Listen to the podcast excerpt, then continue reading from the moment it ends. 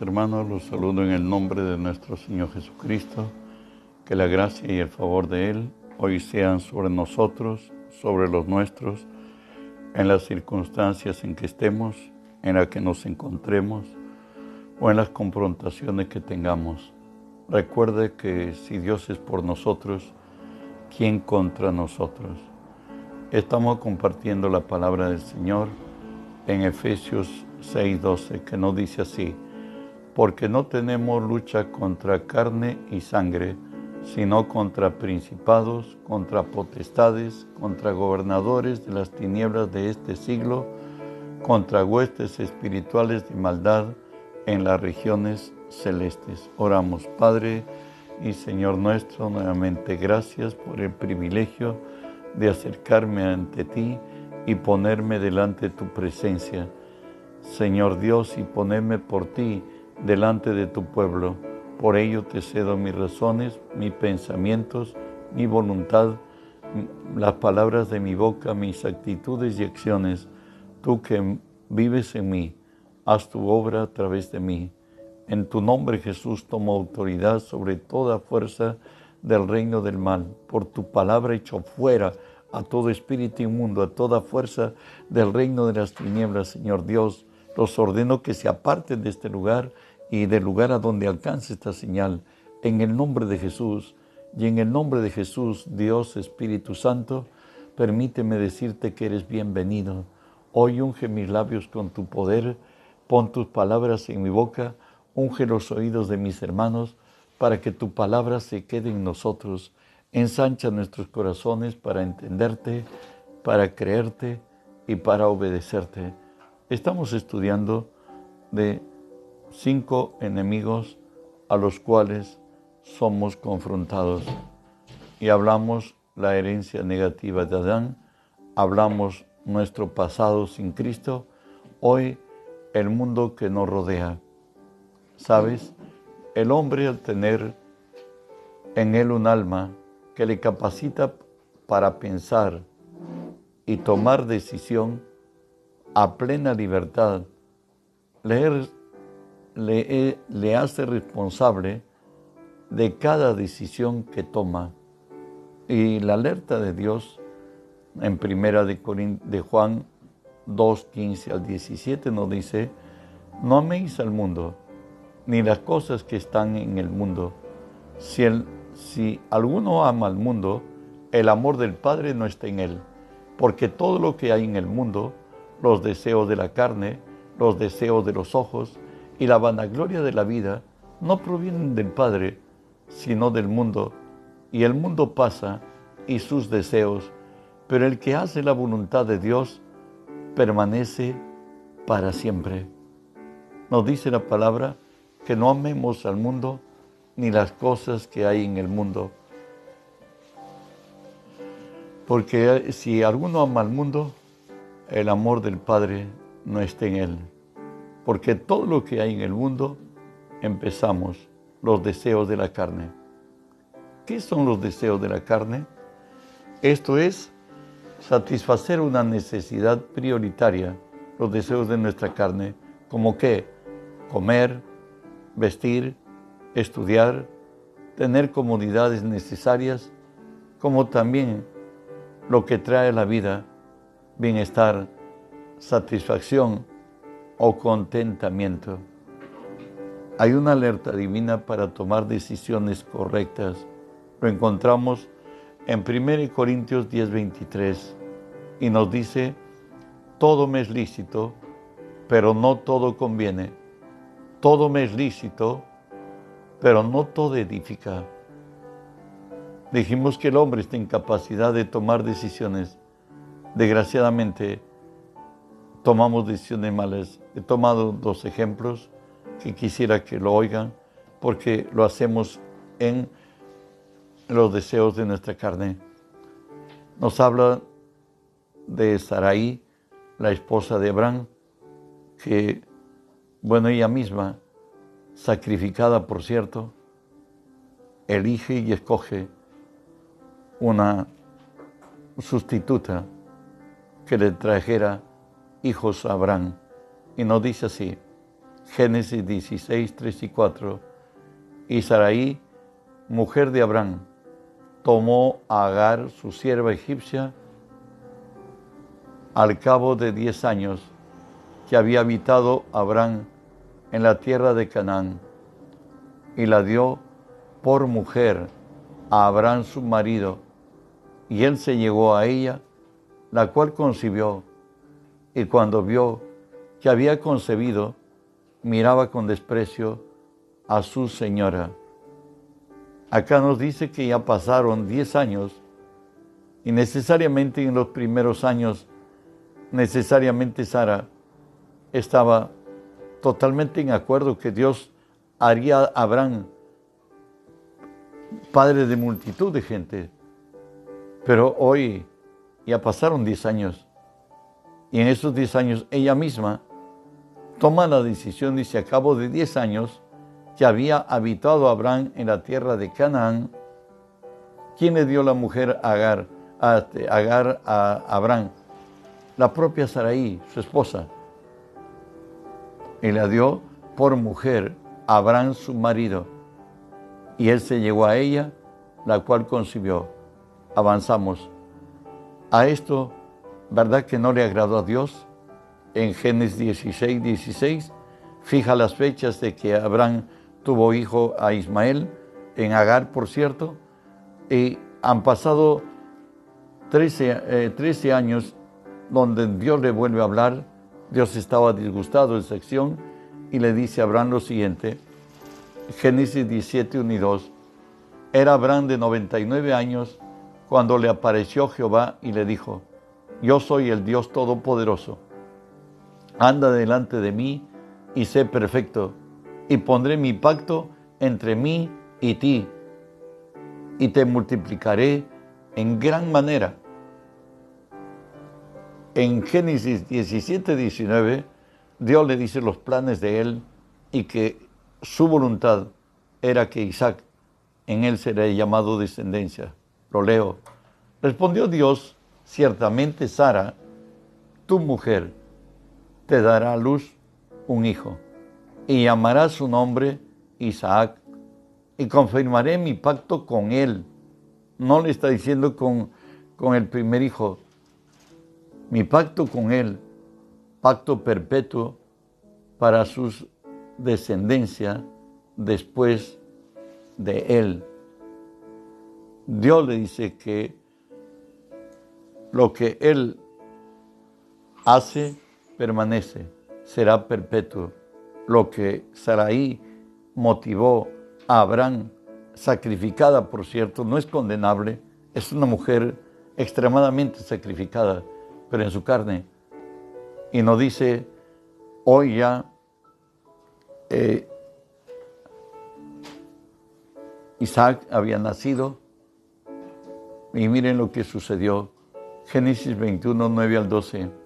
Y vio Sara que el hijo de Agar, la egipcia, la cual le había dado a luz a Abraham, se burlaba de su hijo Isaac. Por tanto, dijo Abraham, echa a esta sierva y a su hijo, porque el hijo de esta sierva no ha de heredar con Isaac mi hijo. Este dicho pareció grave en gran manera a Abraham a causa de su hijo. Entonces dijo Dios a Abraham, no te parezca grave a causa del muchacho y de tu sierva. En todo lo que te dijere Sara, oye su voz, porque en Isaac te será llamada descendencia. Ismael vino como fruto de la carne una decisión humana, no una decisión de lo alto. Y de pronto hoy, quien misma había sido la que se sacrificaba, entre comillas, consiguiendo en, en Agar su sustituta, ahora ella misma, la obra que ha hecho, ella misma está diciendo a Abraham, echa a esta sierva y a su hijo de aquí, porque mi hijo no va a heredar con ella. Bueno, pues hay caminos que le parecen al hombre derechos, mas su fin es camino de muerte.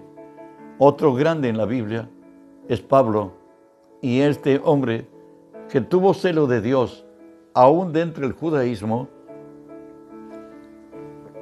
nos dice de su historia de él. Filipenses 3 del 3 al 6. Ahora ya Pablo cristiano dice así, porque nosotros somos la circuncisión, los que en el Espíritu servimos a Dios y nos gloriamos en Cristo Jesús, no teniendo confianza en la carne, aunque yo tengo también de qué confiar en la carne. Si alguno piensa que tiene de qué confiar en la carne, yo más, circuncidado al octavo día, del linaje de Abraham, de la tribu de Benjamín, hebreo de hebreos, en cuanto a la ley, fariseo, en cuanto a celo, perseguidor de la iglesia, en cuanto a la justicia, que es la ley irreprensible.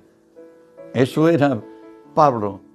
Sin embargo, dice él mismo en Filipenses 3 del 7 al 10, pero cuántas cosas eran para mí ganancia las he estimado como pérdida por amor de Cristo y ciertamente aún estimo todas las cosas como pérdida por la excelencia del conocimiento de Cristo Jesús, mi Señor, por amor del, del cual lo he perdido todo y lo tengo por basura para ganar a Cristo y ser hallado en Él, no teniendo mi propia justicia, que es por la ley, sino la que es por la fe de Cristo, la justicia que es de Dios por la fe, a fin de conocerle y el poder de su resurrección y la participación de sus padecimientos, llegando a ser semejante a él en su muerte. Pablo, decepcionado de la religión que tuvo, en la cual puso su confianza, su esperanza, su fe, y donde se fue el baluarte del celo religioso. Y camino a Damasco, todo se derrumbó.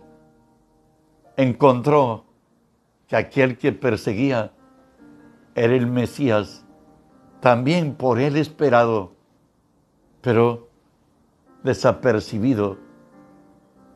Pasó. Hoy, él mismo ha vuelto a buscarlo y dice así, por amor del cual lo he perdido todo y lo tengo por basura para ganar a Cristo y ser hallado en Él, no teniendo mi propia justicia, que es por la ley, sino la que es por la fe de Cristo. La justicia que es de Dios por la fe, a fin de conocerle y el poder de su resurrección y la participación de sus padecimientos, llegando a ser semejante a él en su muerte.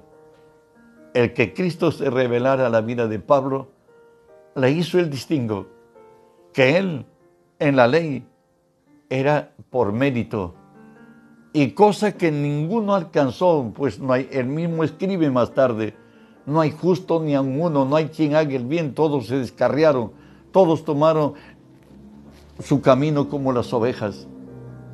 Y por cuanto todos pecaron, todos estamos destituidos de la gracia de Dios. Y por eso Él viene a decir hoy, por amor a Cristo le he perdido todo y lo tengo como por basura. Toda la gloria que tuve en mi pasado, simplemente lo hice en la carne y es basura delante del conocimiento de Cristo. Avanzamos. Nos dice la palabra que no amemos al mundo ni las cosas que hay en este mundo porque el que ama este mundo, el amor de Dios no está en él. Porque en el mundo están los deseos de los ojos, los deseos de la carne. Hoy tocamos los deseos de los ojos. ¿Sabe qué? Dejarse, lo que nos dice deseo de los ojos, es dejarse atraer a un determinar por lo que nos parece agradable, apetecible y codiciable. Todo aquello que apela a demandas insaciables de la vista. El maligno lo usa, usa la atracción externa como el deseo de la mujer del prójimo para generar codicia. Le sucedió al hombre conforme al corazón de Dios en un día que no estuvo en el lugar adecuado porque los días de David los reyes salían a la guerra con sus ejércitos, pero en esta vez David ya no, no salió, hoy está en la terraza y de pronto nos dice así la palabra, segunda de Samuel 11 del 1 al 4. Aconteció al año siguiente, en el tiempo que salen los reyes a la guerra, que David envió a Joab y con él a sus siervos y a todo Israel, y destruyeron a los amonitas y sitiaron a Rabá, pero David se quedó en Jerusalén. Y sucedió un día, al caer la tarde, que se levantó David de su lecho y se paseaba sobre el terrado de la casa real y vio desde el terrado una mujer que estaba bañando, se estaba bañando, la cual era muy hermosa. Envió David a preguntar por aquella mujer y le dijeron, aquella, el Betsabé, hija de Eliam, mujer de Urías Eteo, y envió David mensajeros y la tomó. Y vino a él y él durmió con ella. Y luego se purificó de su inmundicia y se volvió a su casa. Recuerden que no hay nada oculto bajo el cielo. Todo lo que se hace a ocultas será publicado desde la azotea. Y fue a través del profeta Natán que el pecado de David salió a los ojos. Y Dios que es justo, pues tuvo que obrar injusticia sobre David, que nos dice en 2 Samuel 12, del 9 al 11. ¿Por qué pues tuviste en poco la palabra de Jehová, haciendo lo malo delante de sus ojos? A Urias, Eteo heriste a espada, y tomaste por mujer a su mujer, y ahí lo mataste con espada de los hijos de Amón, por lo cual ahora no se apartará jamás de tu casa la espada, por cuanto me, menospreciaste y tomaste la mujer de Urías Eteo para que fuese tu mujer. Así ha dicho Jehová. He aquí que yo haré levantar el mal sobre ti de tu misma casa y tomará tus mujeres delante de tus ojos y la daré a tu prójimo, el cual yacerá con las mujeres a la vista del sol. Realmente nunca esperaba David llegar a esto. Un pecado, desgraciadamente, abre la puerta a otro. Para David se convirtió en adúltero, y no solo en adúltero, sino en un homicida.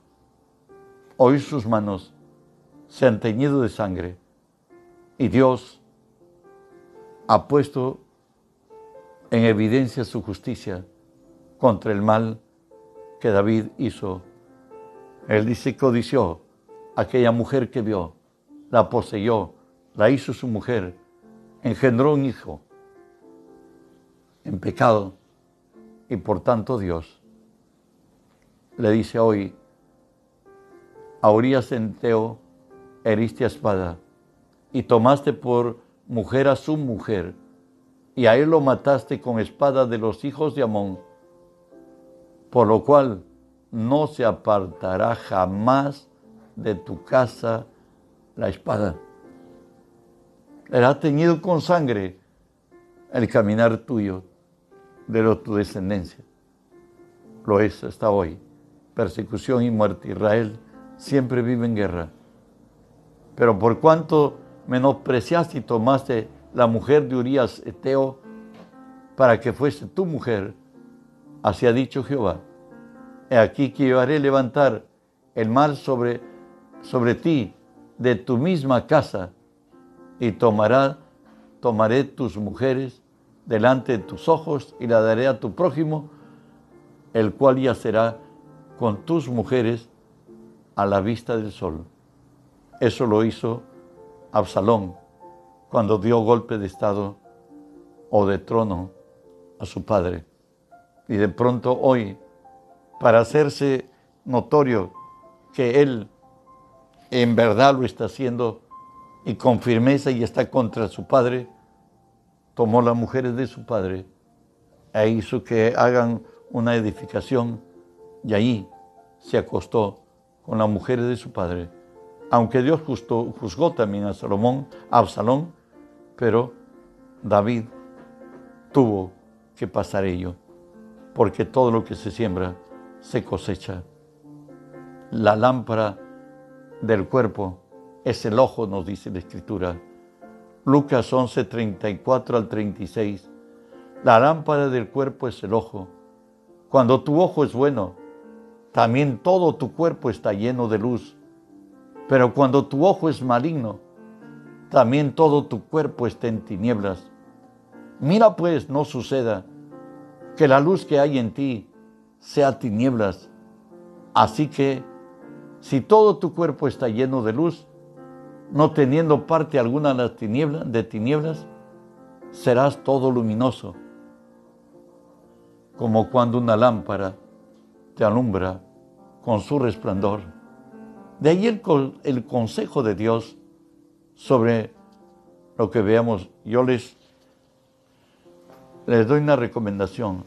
Hoy todas las telecomunicaciones que hoy vemos están descritas en el Salmo 101, pero he tomado solamente el verso 3, que nos dice así, no pondré delante de mí, de mis ojos, cosa injusta, aborrezco la obra de los que se desvían, ninguno de ellos se acercará a mí.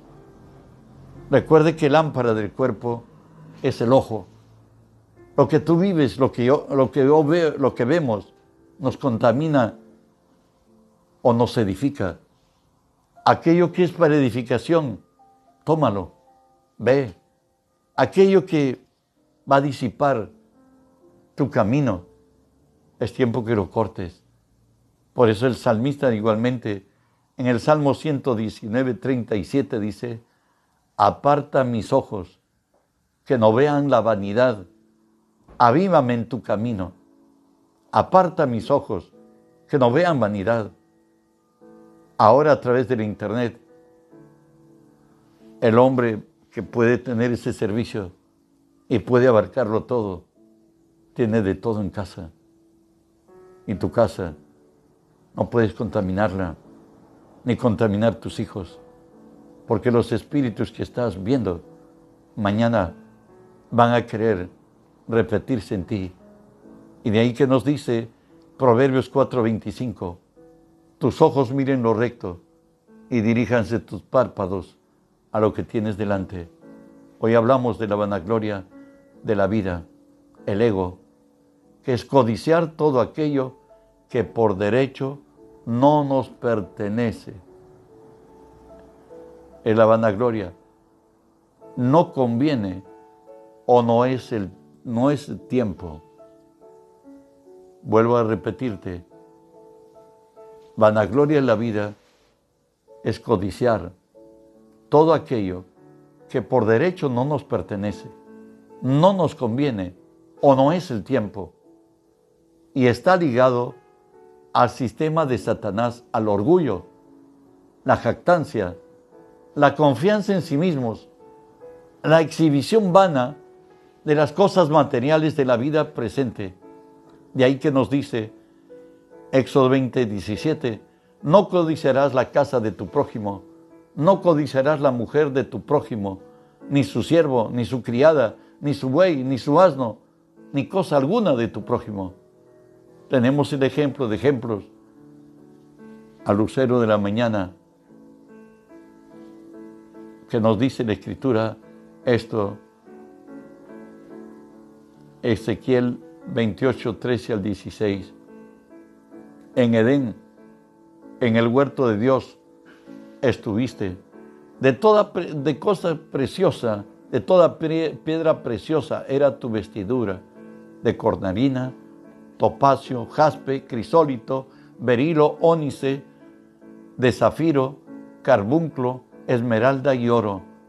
Los primores de los, tus tamboriles y flautas estuvieron preparados para ti en el día de tu creación. Tú, querubín grande, protector, yo te puse en el santo monte de Dios. Allí estuviste en medio de las piedras de fuego, te paseabas. Eras perfecto en todos tus caminos desde el día que fuiste creado hasta que se halló en ti maldad. A causa de la multitud de tus contrataciones, fuiste lleno de iniquidad y pecaste. Por lo cual yo te eché del monte de Dios y te arrojé de entre las piedras de fuego, querubín protector. Ahí Luzbel, el ser creado para prestarle adoración a nuestro Dios. Y no contento y celoso, por cierto, de que en el proyecto de Dios estaba el hombre, Isaías 14, 12 al 14 nos dice, ¿cómo caíste del cielo, oh lucero, hijo de la mañana? Cortado fuiste por tierra, tú que debilitabas las naciones, tú que decías en tu corazón, subiré al cielo, en lo alto junto a las estrellas de Dios levantaré mi trono y al norte y en el monte del testimonio me sentaré a los lados del norte, sobre las alturas de las nubes subiré y seré semejante al Altísimo. Satanás quiso dar un, golpe en el cielo y nos habla Apocalipsis 12, 7 al 10. Después hubo una gran batalla en el cielo. Miguel y sus ángeles luchaban y luchaban el dragón y luchaba el dragón y sus ángeles, pero no prevalecieron ni se halló ya lugar en ellos en el cielo y fue lanzado fuera el gran dragón, la serpiente antigua, que se llama Diablo y Satanás, el cual engaña al mundo entero, fue arrojado a la tierra y sus ángeles fueron arrojados con él. Entonces oí una gran voz del cielo que decía, ahora ha venido la salvación, el poder y el reino de nuestro Dios y la autoridad de su Cristo, porque ha sido lanzado fuera el acusador de, de nuestros hermanos que los acusaba delante de nuestro Dios día y noche. Satanás, en otro tiempo Luzbel, el lucero de la mañana, quien tenía el privilegio de honrar a Dios adorándole y siendo él, teniendo él el más grande coro nunca jamás ha habido para adorar a Dios. Sin embargo, el Maestro hoy está echado, está debajo de nuestros pies, tiene herida de muerte. Jesús lo venció. Ah, ¿Sabes? Hay otras cosas por las cuales la vanagloria de la vida nos acosa. La exhibición vana de cosas materiales de la vida presente y nos dice así la palabra. Proverbios 16, 18. Antes del quebrantamiento es la soberbia. Antes de la caída, la altivez de espíritu. Si caíste, es porque te enalteciste. Santiago 4.6 también nos dice, porque Él da, mayor gracia. Por esto dice, Dios resiste a los soberbios y da gracia a los humildes. Dios resiste a los soberbios y da gracia a los humildes. 1 Corintios 10, 12 habla a aquellos que creen siempre ser los mejores y que siempre están firmes. Así que el que piensa estar firme, mire que no caiga. El que piensa estar firme, mire que no caiga. Y en cuanto a los males del hombre, uno de ellos, el dinero, nos dice así, 1 Timoteo 6:10, porque la raíz de todos los males es el amor al dinero, el cual codiciando algunos se extraviaron de la fe y fueron traspasados de muchos dolores, se extraviaron de la fe y fueron traspasados de muchos dolores. Y termino leyendo Proverbios 23 del 4 al 6. No te afanes por hacerte rico, sé prudente y desiste. ¿Has de poner tus ojos en las riquezas, siendo ningunas? Porque serán alas como del águila y volarán al cielo. No comas pan con el avaro, ni codices sus manjares. El Señor nos dice que no amemos al mundo ni las cosas que hay en el mundo, porque las cosas que porque todo lo que hay en el mundo, los deseos de los ojos, los deseos de la carne y la vanagloria de la vida no provienen del Padre, sino del mundo. Y el mundo y sus deseos pasan, pero el que hace la voluntad de Dios permanece. Recuerda que desde el principio, pues a Eva dice que a ella le pareció el, que el, el fruto era bueno para comer, era agradable a los ojos y era codiciable para alcanzar la sabiduría. Y tomó ella y comió y dio de comer a su marido, el cual comió como ella. Bueno, el pecado no ha cambiado. Satanás buscó tentar a Jesús con lo mismo y hoy, eh, con los deseos de la carne, le dijo que, que diga a las piedras que se conviertan en pan. Los deseos de los ojos le mostró todas las riquezas del mundo. Le dijo, si tú postrares, me adorares, yo te lo daré. Y finalmente le dijo, lo subió al, pináculo del, del templo y le dijo, tírate hacia abajo, pues a sus ángeles mandará para que tu pie no tropiece en piedra. La vanagloria de la vida. ¿Sabes qué? El mundo pasa y sus deseos, malos que hacemos la, la voluntad de Dios, permaneceremos para siempre. Que la gracia de nuestro Dios esté sobre ti, sobre los tuyos. En este día, las bendiciones de Dios te alcancen. En esta noche tenemos el servicio de oración 7 y 30 de la noche. Que la paz de Dios sea contigo. Bendiciones.